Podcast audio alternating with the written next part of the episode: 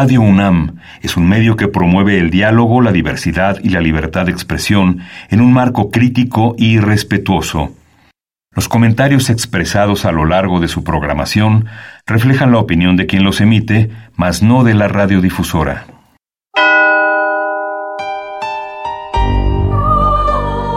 Abrazados por la luna para morar en la oscuridad y explorar los misterios al interior de cada uno de nosotros. Carpe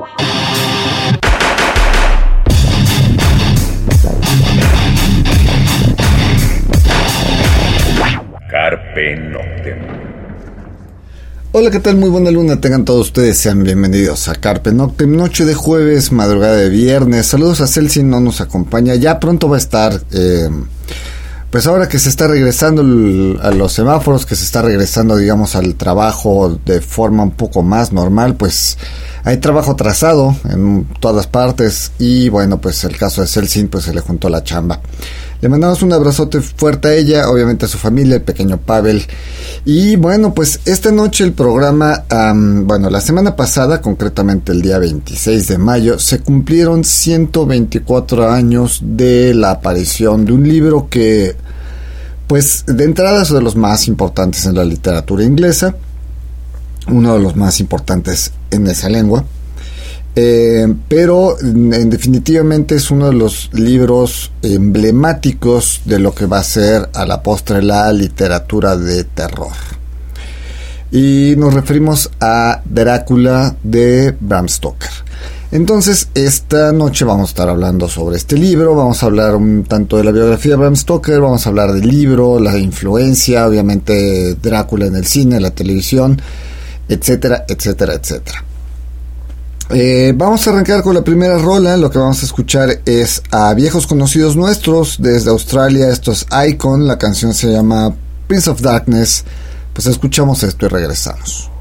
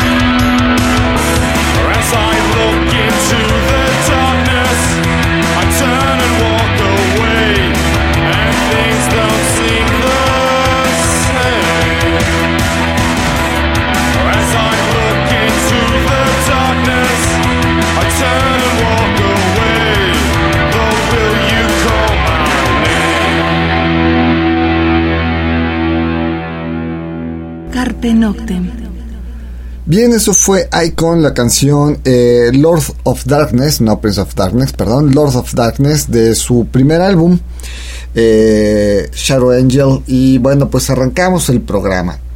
Eh, yo creo que para empezar lo primero es hablar sobre Bram Stoker, ¿no? que es el autor del libro.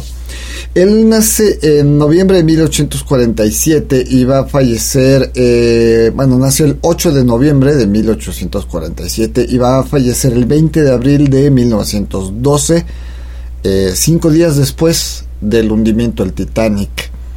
Curiosamente, el Titanic eh, se hace en Irlanda y Bram Stoker es irlandés, solo lo dejamos ahí al aire, no tiene mucho que ver, pero un detalle curioso. Bueno, Bram Stoker de niño tuvo, tuvo muchas enfermedades. Eh, eh, estuvo en cama prácticamente los primeros siete años de su vida y esto hizo que su madre le contara pues muchas historias de terror, de fantasmas y esto va a generar a la postre un gusto muy grande de Bram Stoker sobre pues todo este tipo de, de historias, este tipo de literatura, este tipo de, cuentos y de, fantasías, vamos a decirlo así. Em, es una familia, nace, él es el tercero de siete hermanos, su familia no era muy adinerada, eh, aunque el papá tenía un buen puesto en el, en el Palacio de Gobierno de Dublín. No era una familia muy adinerada, pero sí una familia que estaba repleta de cultura, tenían muchísimos libros, tenían muchísima eh, acercamiento a la educación, a la cultura de la época. Entonces, Bram Stoker va a crecer rodeado de estos libros, va a crecer eh, rodeado de esta literatura y de estas historias. Él era judío, de, bueno, su familia era judía. Se va a rodear de, en el paso del tiempo, en su vida se va a rodear de gente muy interesante. Em, él es, eh, estudia, bueno, después de que se recupera eh, físicamente de, su enfermedad, del, más o menos por ahí de los, a partir de los siete años, ya entra bien al colegio, va a estudiar matemáticas, va a estudiar este, ciencias, eh, y va, va a pertenecer a la Sociedad Filosófica de Dublín. Va a trabajar como funcionario en el Castillo de Dublín, la sede del gobierno británico y eh, donde, bueno, como decíamos, su padre ocupaba un buen puesto ahí.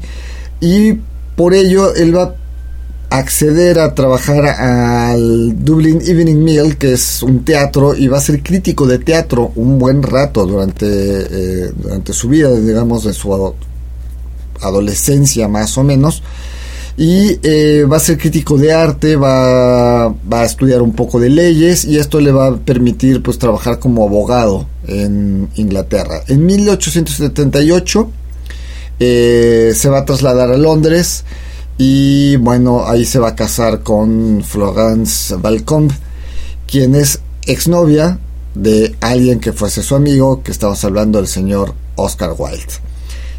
En las primeras obras de, de, Bram Stoker como escritor, bueno, tiene La Copa de Cristal, eh, fue publicada en el London Society y La Cadena del Destino también fue publicado en la, una revista que se llama Shamrock. En 1876 eh, va a escribir un libro que es como emblemático para las cuestiones irlandesas, las cuestiones de leyes irlandesas, que se llamó The Duties of Clerks of Petty Sessions in Ireland.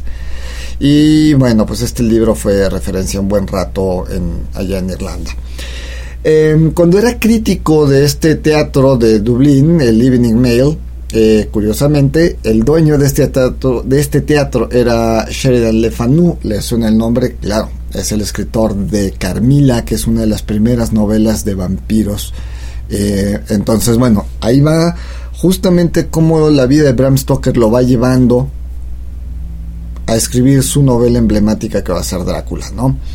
Eh, obviamente, pues todo esto, pues entre Oscar Wilde, Sheridan Le Fanu, eh, él fue, tuvo una gran, por ejemplo, eh, dio una gran crítica a la obra de Hamlet y esto hizo que Henry Irving lo contratara, se lo llevara a trabajar y ser, bueno, fuera su secretario particular y fuese gerente del Lyceum Theatre en Londres.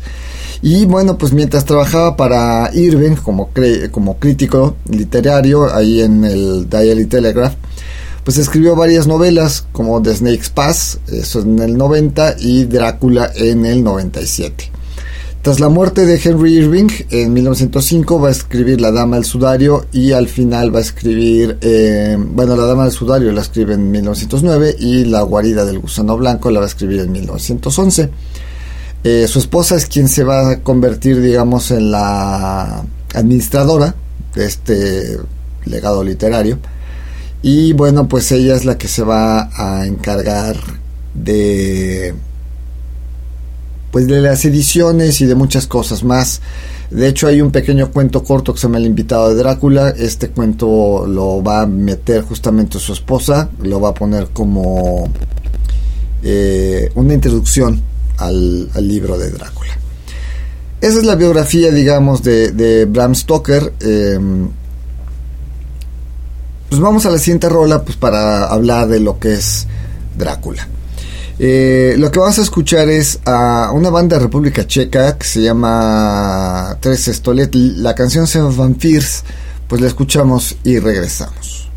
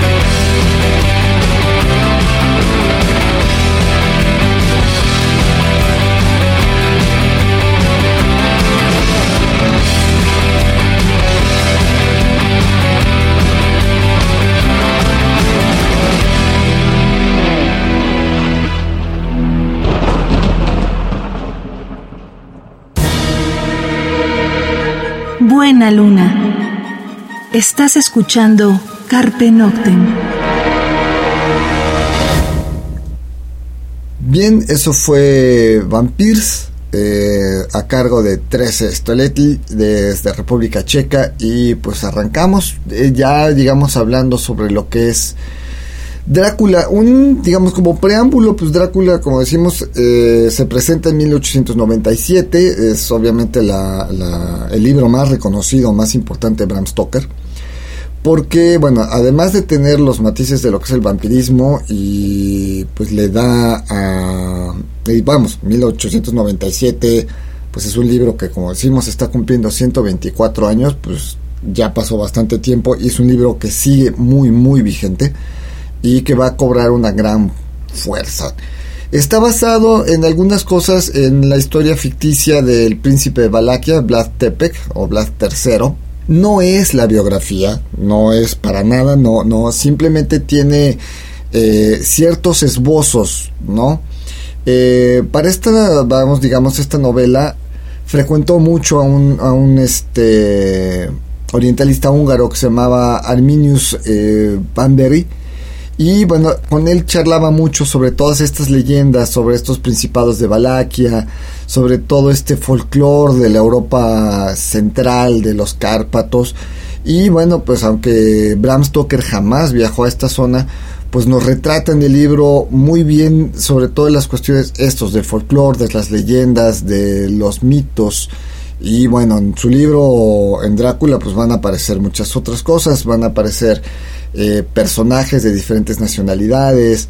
También hay que checar eh, un poco que la personalidad de Henry, Henry Irving y de Franz Liszt eh, tienen mucho que ver para fijar la personalidad de lo que sería Drácula, el conde, ¿no? Y que esta lucha entre el bien y el mal, pues va a ser como Oscar Wilde dijo de esta obra de terror, dijo que era la obra de terror mejor escrita de todos los tiempos y también la novela más hermosa jamás escrita. Esto lo dijo Oscar Wilde sobre Drácula. Y bueno, también eh, recibió muchísimos elogios, incluso de gente como Arthur Conan Doyle. Vamos a otra rola, ya para clavarnos en lo que es Drácula, un poco en la historia, eh, personajes, etcétera. Lo que vamos a escuchar ahora es a Teatreses Vampires eh, desde Roma, desde Italia. Eh, la canción se me sangue, pues escuchamos y regresamos.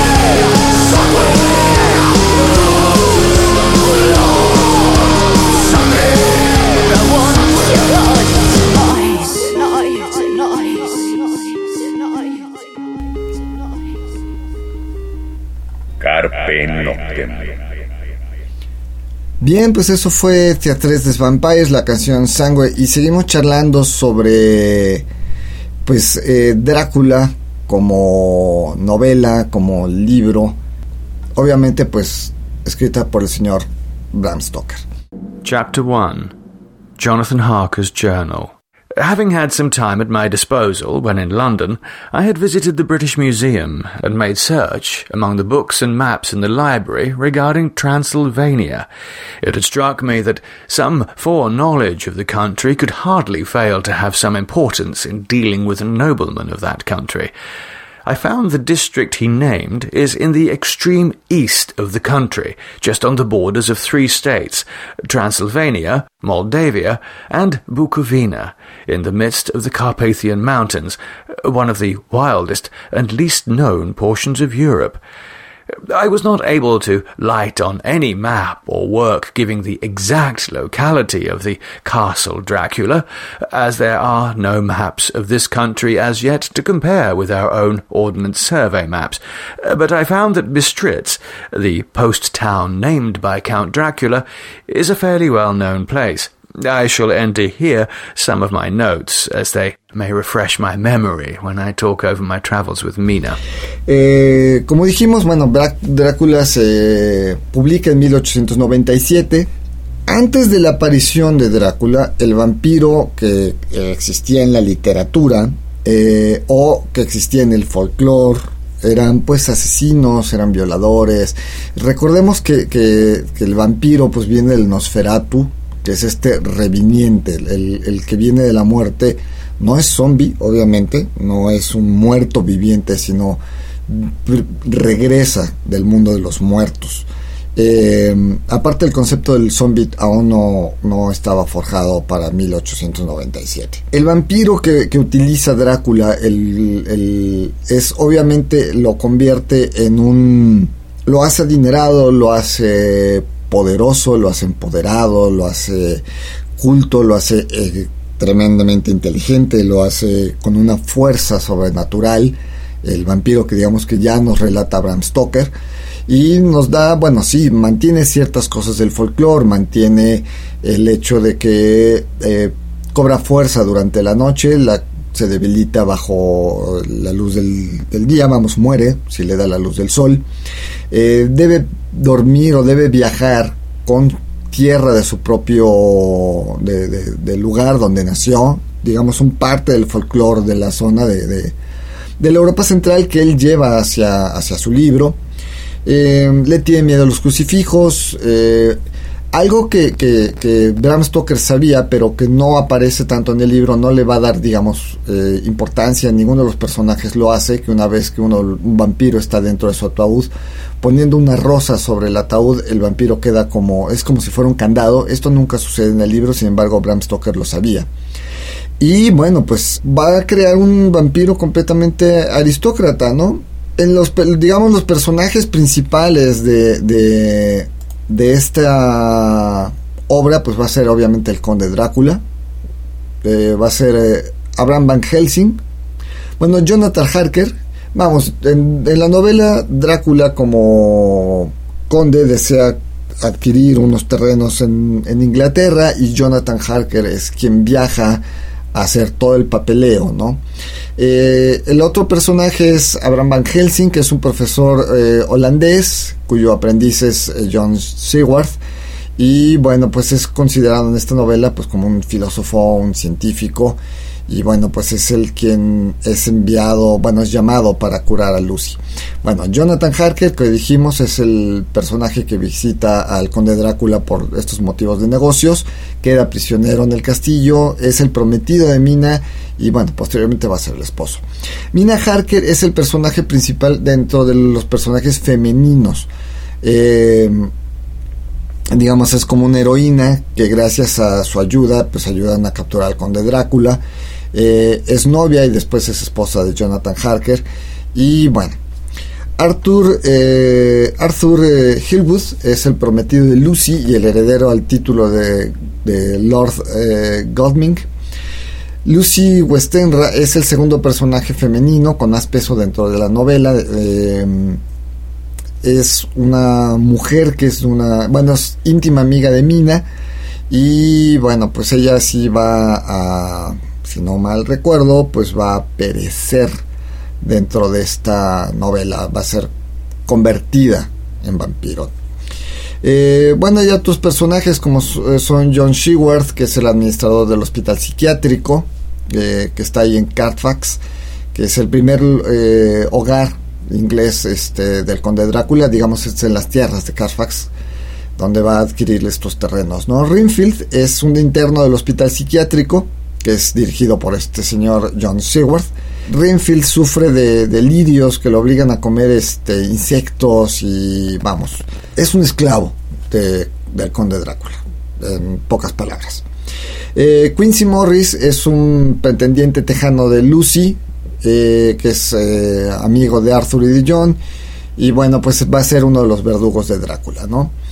Eh, la novela pues va a transcurrir en diversos lugares, Transilvania, en Viena, en Budapest, obviamente los Cárpatos, en, en en Britishia, en Borgo, el desfiladero de Borgo, el Bósforo, Mar Mediterráneo, el Estrecho de Gibraltar, tiene varios lugares, el Canal de la Mancha, en Londres, el cementerio de Highgate eh, y bueno, pues en Berna, Bulgaria y demás.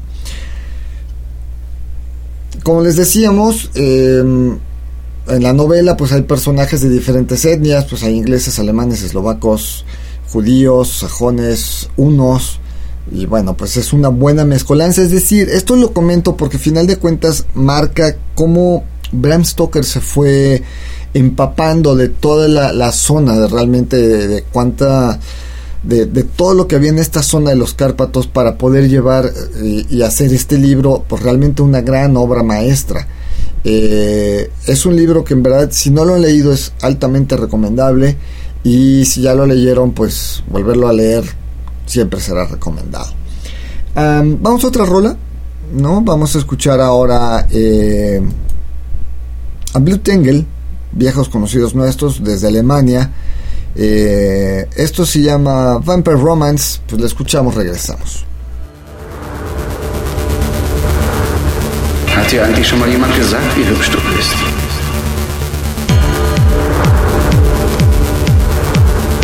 Ich kann dafür sorgen, dass du hübsch bleibst. Für immer.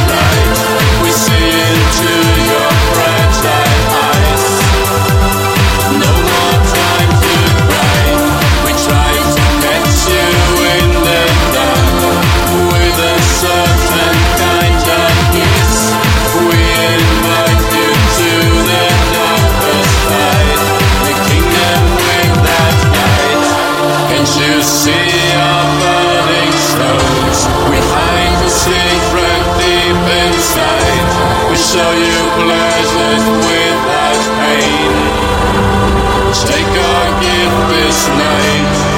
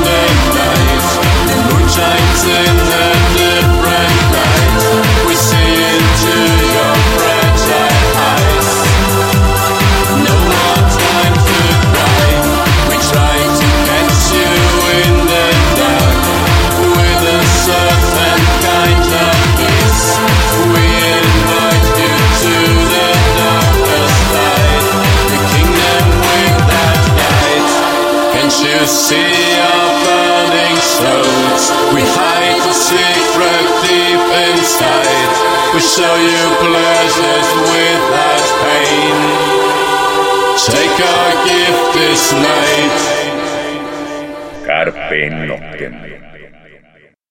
Eso fue Blue Tangle, la canción Vampire Romance. Blue Tangle, banda que ya tuvimos la fortuna de tener en México hace varios años, ahí en el Salón 21.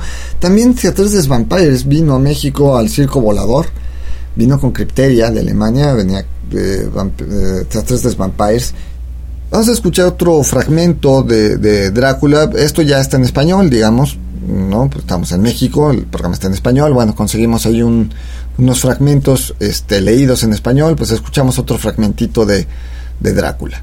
De pronto me di cuenta que el cochero eh, paraba los caballos en el centro del patio de un gran castillo en ruinas, de cuyos altos y ennegrecidos ventanales no salía ni un solo rayo de luz, y encontradas con el color de la luna se veían claramente sus derruidas y desdentadas almenas. Oí un ruido de cadenas y pesados cerrojos que se recorrían. Una llave giró en la cerradura con el chirrear muy agudo propio de un largo desuso. Finalmente la enorme puerta se abrió. Un anciano de una altura considerable apareció ante mí. Tenía un bigote largo y blanco, vestía de riguroso negro, con su mano derecha llevaba un candelabro de plata, donde las velas ardían sin protección alguna. Este creaba largas y temblorosas sombras debido a los pequeños puntos de fuego que iban oscilantes a causa de las corrientes de aire. El anciano con un gesto cortesano me invitó a pasar, y aunque tenía un acento peculiar, me dijo en un perfecto inglés, Bienvenido a casa. Entre libremente y por su propia voluntad. Este fue todo su recibimiento. Se quedó totalmente inmóvil bajo el dintel de la puerta como si fuera una estatua de piedra. Me estremeció y me estrechó la mano con fuerza que me estremecí de dolor y tuve que retroceder, más que por el apretón, por la sensación que tuve yo al estrechar aquella mano tan helada que se parecía más a la de un muerto que a la de un vivo. Sea bienvenido, repitió. Entre libremente y deje aquí un poco de la felicidad de que trae consigo. ¿El conde Drácula? Pregunté emocionado. Sí, soy yo, Drácula, y le doy la bienvenida a mi casa, señor Harker. Bien, pues eso que escuchamos fue un fragmentito de, de, Drácula, versión en español. Y bueno, pues seguimos charlando sobre, sobre este libro. No queremos spoilearles mucho la, la, la, novela porque en verdad vale la pena leerla. Sin embargo, ha sido, fue tan impactante a la fecha que, bueno, en adaptaciones de teatro he tenido bastantes. Se dice que ocho días antes de la publicación de la novela eh, se hizo una lectura eh, con un grupo de actores en el Elysium Theater. Esto era con la idea de sí crear una representación obviamente de, del libro al teatro, pero realmente lo que Stoker pretendía era garantizar los derechos de autor sobre la novela y obviamente sobre los personajes. Eh, hay otra, otra otra adaptación de Hamilton Jean ahí con el mismo título ya Drácula en 1924 eh, se presenta en Londres en 1927 en Broadway perdón en 1927 y bueno, todas las versiones cinematográficas que se van a dar en 1931, de las cuales hablamos hace unos meses porque cumplieron eh, 90 años estas películas. Eh, hay dos versiones, la versión norteamericana, digamos la versión en inglés, ambas fueron producidas por la Universal Pictures. Y mientras eh, Bela Lugosi hacía al Conde Drácula, eh, dirigida por Todd Browning, eh, el actor español eh, Carlos Villarías actuó la versión en español. De hecho, hubo varios este, actores mexicanos. Ya hace unos meses hablamos sobre, sobre esto. sobre los actores mexicanos que habían participado en la, en la película Drácula de 1931, la versión en, en, español. Obviamente van a venir un montón de películas de Drácula, tanto con este Bela Lugosi, con Christopher Lee. Eh, más adelantito les vamos a dar como todas las películas que se hicieron. O no, a ver, de una vez buscamos a porque ya lo teníamos aquí, este eh, las películas. No, bueno, antes, antes, antes, efectivamente, se nos está olvidando Nosferatu. Nosferatu de 1922 es una película que em, eh, fue dirigida por Friedrich eh, Morneau y no contó con los derechos de la, de la novela. Eh, Morneau fue demandado por la viuda de Stoker y perdió la demanda y fue obligado a quemar todas las películas, todas las copias que se habían sacado de la película. Para fortuna nuestra, eh, se guardó una que gracias a ella pues conocemos eh, la película, ¿no? Gracias a, que se la escondió, pues conocemos la película Nosferatu que saliera en 1922. Eh, en 1923 va a aparecer Drácula Jalada, interpretado por eh, Paul Ascurias como Drácula. En el 31, como decíamos, Bela Lugosi. I am Dracula. Oh, it's, it's really good to see you. I don't know what happened to the driver and my luggage and, well, and with all this, I, I thought I was in the wrong place. I bid you welcome.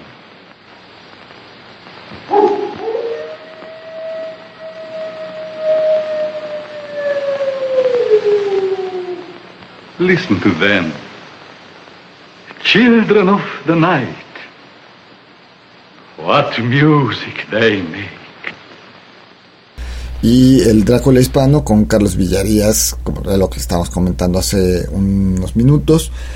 Este, en el 36, La hija de Drácula. En el 43, Son of Drácula con Lon Chaney Jr. Este, como Drácula. Eh, la casa Frankenstein eh, iba a aparecer eh, John Cordain como Drácula, este, la mansión de Drácula, aparece interpretada nuevamente por John Corraine. Em, vamos, el vampiro aquí en México, ¿no? Por Germán Robles, ese es en el 57. Es un médico, lo han traído en secreto. No temas. Quizá nada tenga que hacer acá en los psicomoros. La razón de su visita pudo ser la enferma. Y ella ya está en la tumba desde el anochecer. Desconfía, maestro. Él dijo que se irá mañana.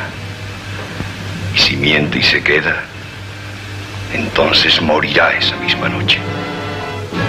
¿Y Marta? Marta.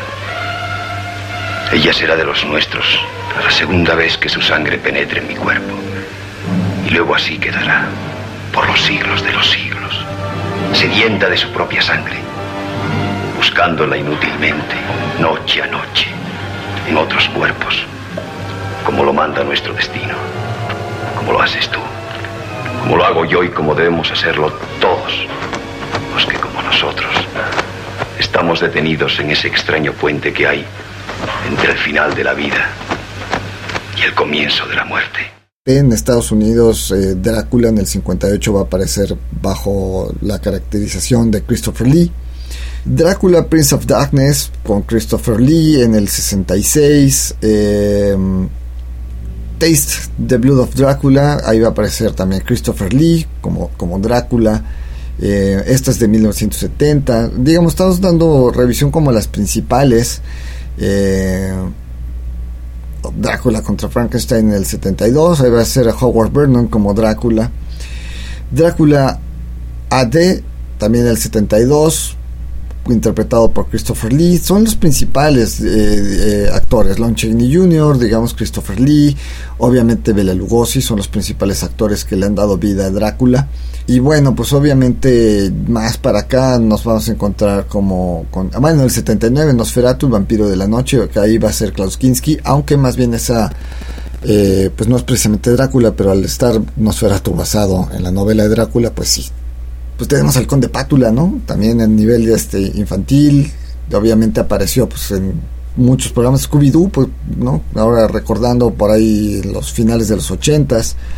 Eh, Drácula de Bram Stoker en el 92. Eh, en Buffy, la Casa Vampiros, eh, aparece Drácula. Drácula 2000, interpretado por Gerard Butler, eh, la cual no es muy buena que digamos. En Helsing, esta serie de manga, bueno, ahí va a aparecer el conde Drácula, este, pero bajo el nombre de Lucarth, el empalador o Nosferatu, incluyendo pues esta Helsing Ultimate, para todos aquellos que les gusta el manga. Y bueno, pues Van Helsing, este, en la película que es interpretado por eh, Richard Roxburgh, eh, va a ser el, interpretar el conde Vladislus Drácula. Y bueno, pues las películas de Hotel Transilvania, ¿no? Eh, la última, 2014, Drácula Untold, interpretado por Luke Evans. Eh, tampoco es muy buena la película, muchos efectos especiales, puede ser interesante. Son diversos este, versiones que se dan sobre el personaje. Y bueno, pues básicamente aquí de, de, Drácula pues habrá por lo menos unas 150 apariciones, 200 quizás, desde 1922 en el cine con Osferatu hasta 2014 de las apariciones que ha habido. Vamos a otra rola, eh, lo que vamos a escuchar ahora es eh, a Incubus Succubus, esto se llama Vampire Erótica, la escuchamos, regresamos.